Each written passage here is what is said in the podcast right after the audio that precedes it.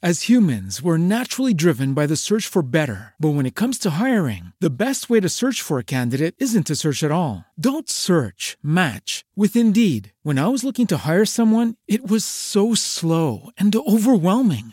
I wish I had used Indeed. If you need to hire, you need Indeed. Indeed is your matching and hiring platform with over 350 million global monthly visitors, according to Indeed data, and a matching engine that helps you find quality candidates fast. Ditch the busy work. Use Indeed for scheduling, screening, and messaging so you can connect with candidates faster. And Indeed doesn't just help you hire faster. 93% of employers agree Indeed delivers the highest quality matches compared to other job sites, according to a recent Indeed survey. And listeners of this show will get a $75 sponsored job credit to get your jobs more visibility at Indeed.com slash podcast. That's Indeed.com slash podcast. Terms and conditions apply.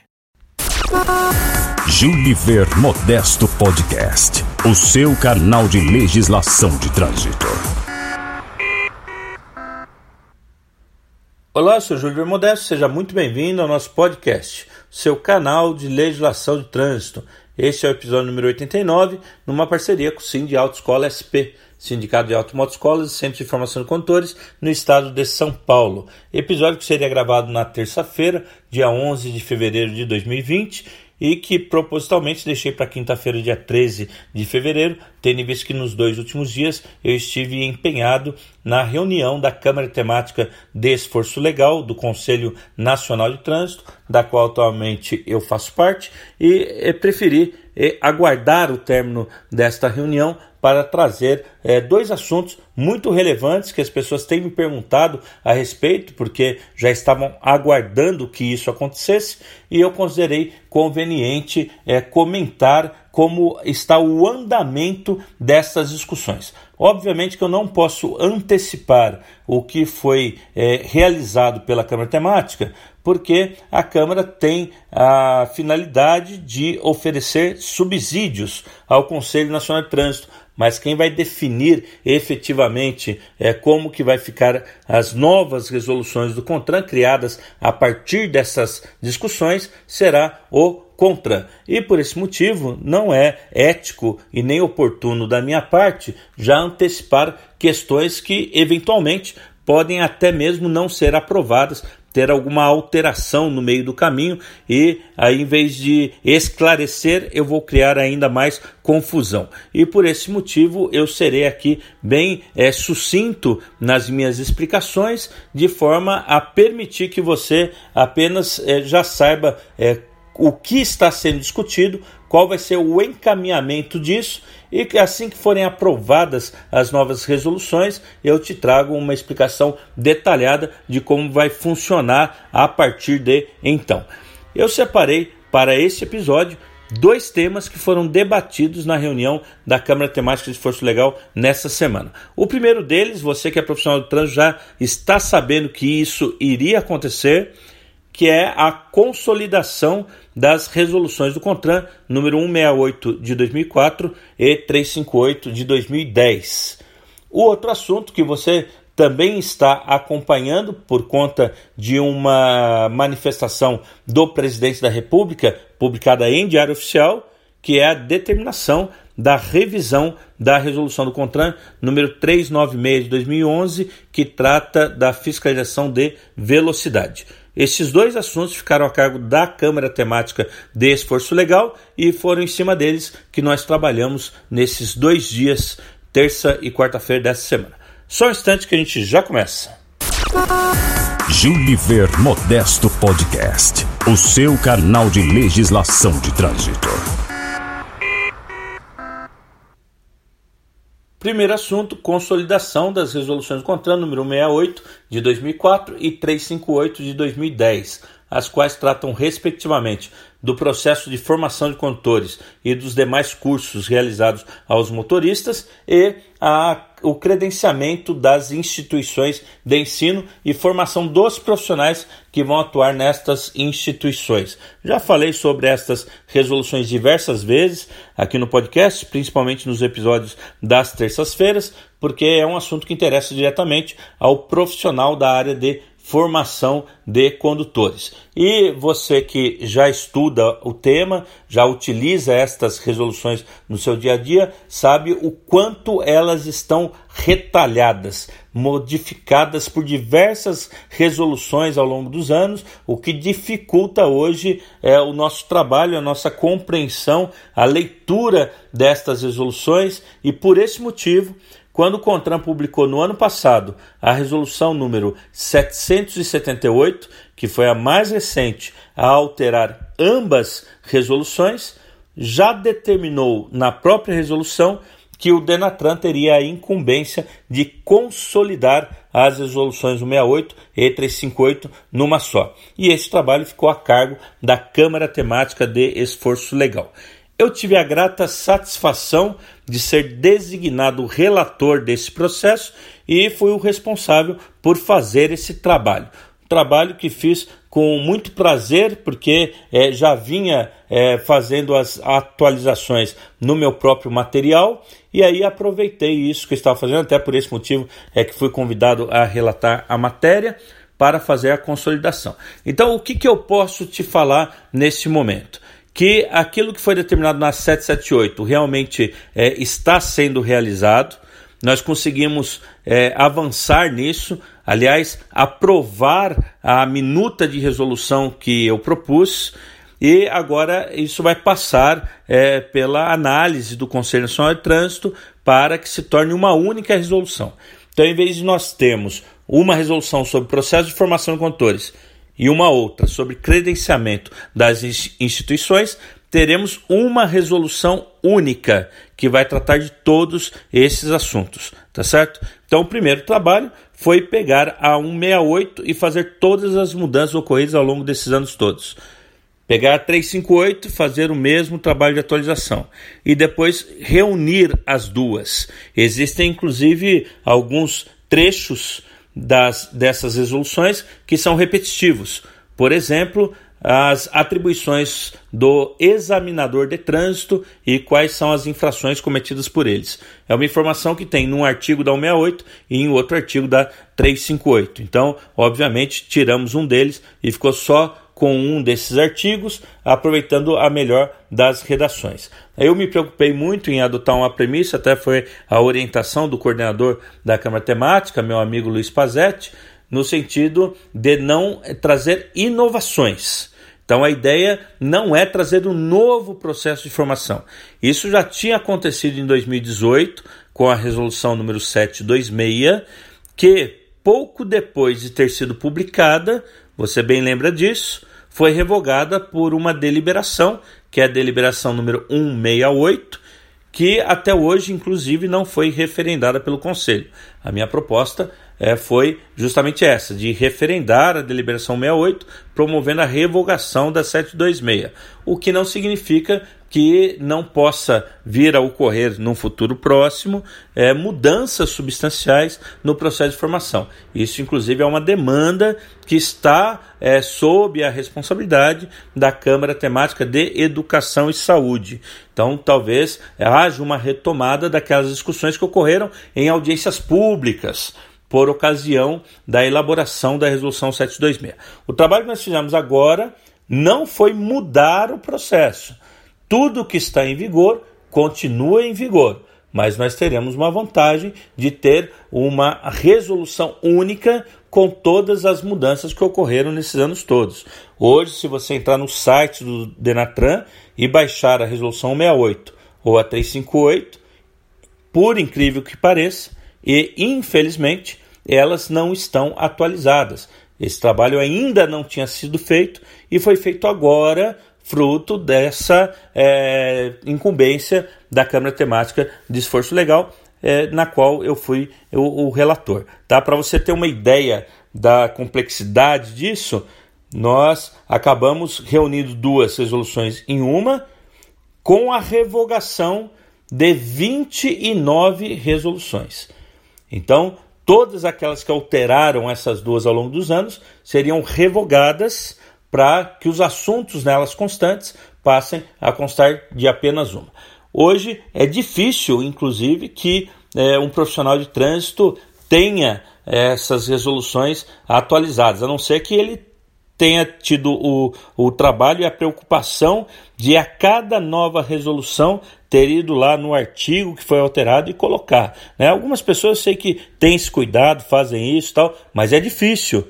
Né? É, o normal é que a pessoa, quando precisa da resolução, vá onde? Lá no site do Denatran e lá ela não está atualizada hoje. Né? Existem resoluções, inclusive, que quando foram promovendo essas alterações, entraram em contradições com outras que já tinham sido publicadas anteriormente. Ficou aí uma bagunça generalizada. É quase pior, posso até dizer pior que o Código de Trânsito Brasileiro, que eu costumo chamar de colcha de retalhos ou colcha de trapos é, brasileira. É, da mesma forma que o código, quando entrou em vigor, foi alterado mesmo antes da sua vigência é, pela Lei 9.602, o mesmo aconteceu com a Resolução 68, porque a resolução seguinte, que foi a Resolução 69, já trouxe as primeiras alterações.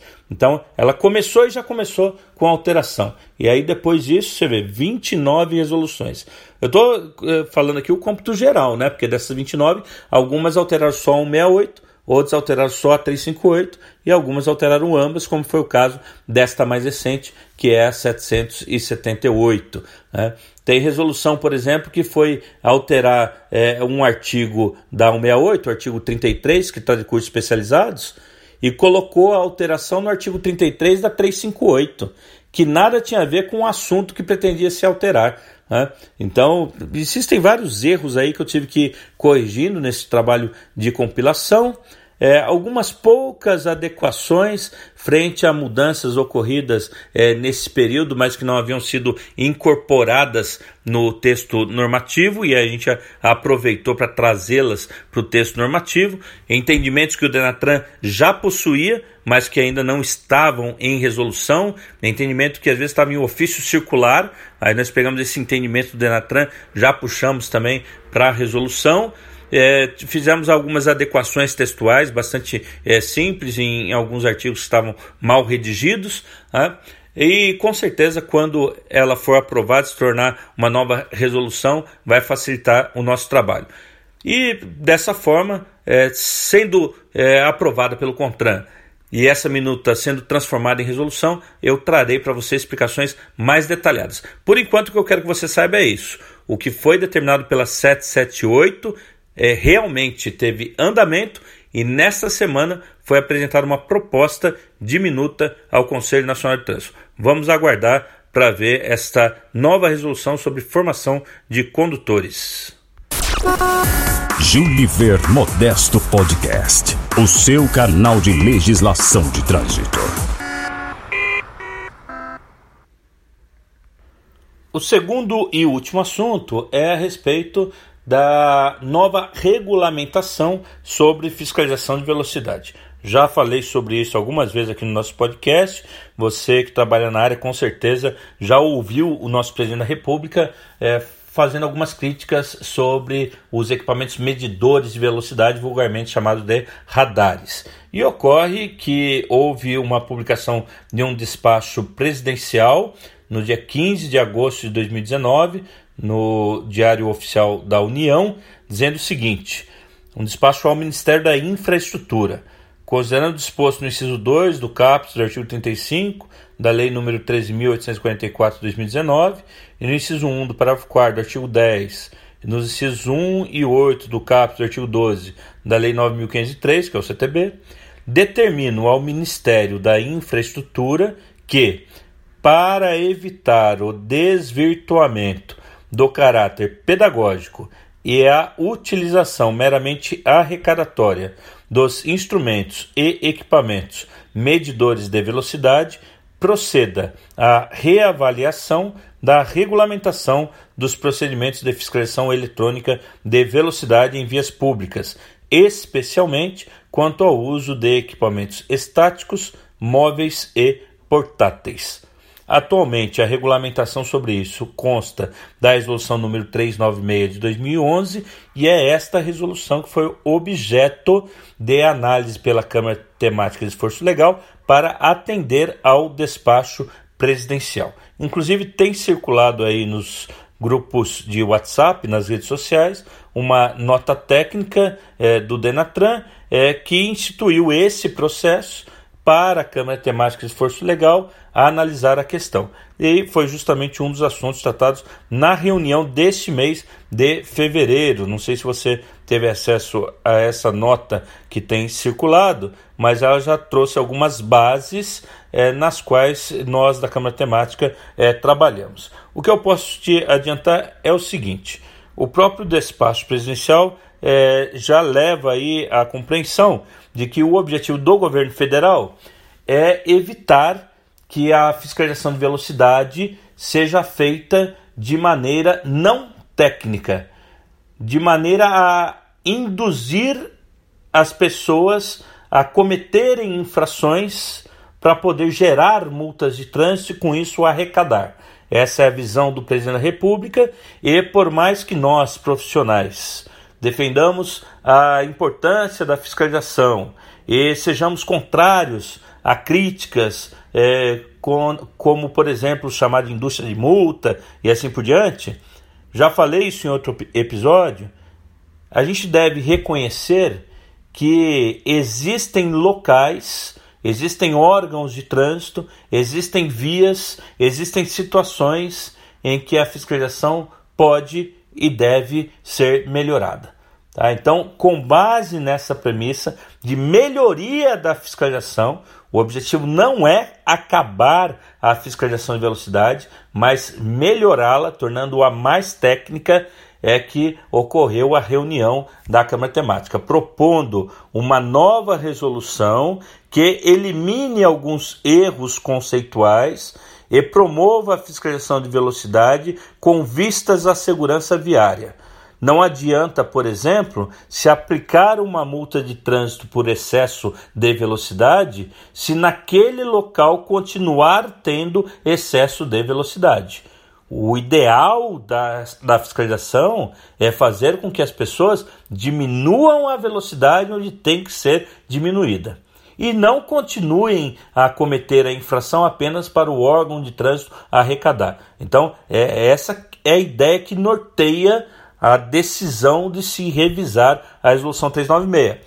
Hoje a Resolução 396 prevê quatro tipos de equipamentos: o fixo, o estático, o móvel e o portátil. Já inclusive expliquei isso em outra ocasião.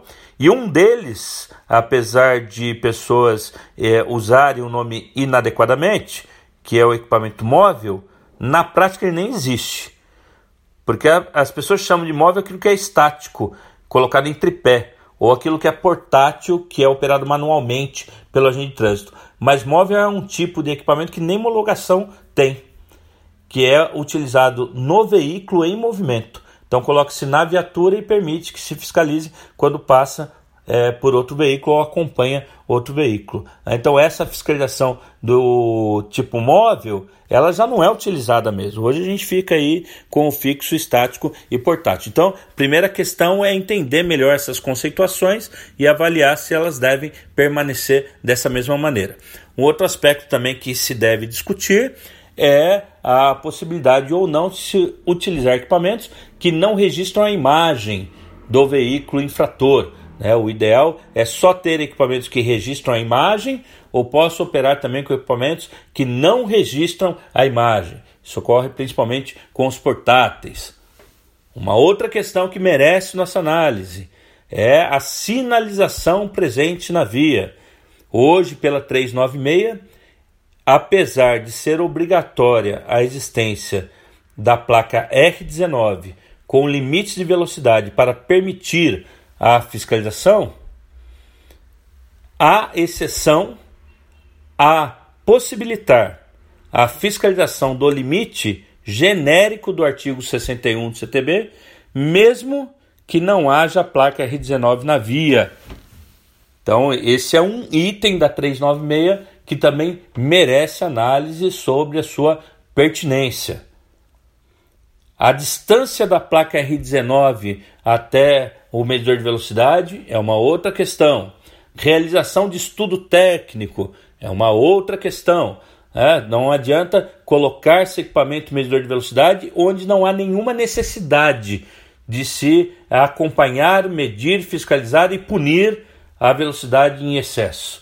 Como eu falei no início, se em determinado local for importante se reduzir a velocidade, os esforços devem ser concentrados no sentido de que essa diminuição da velocidade ocorra para garantir a segurança viária.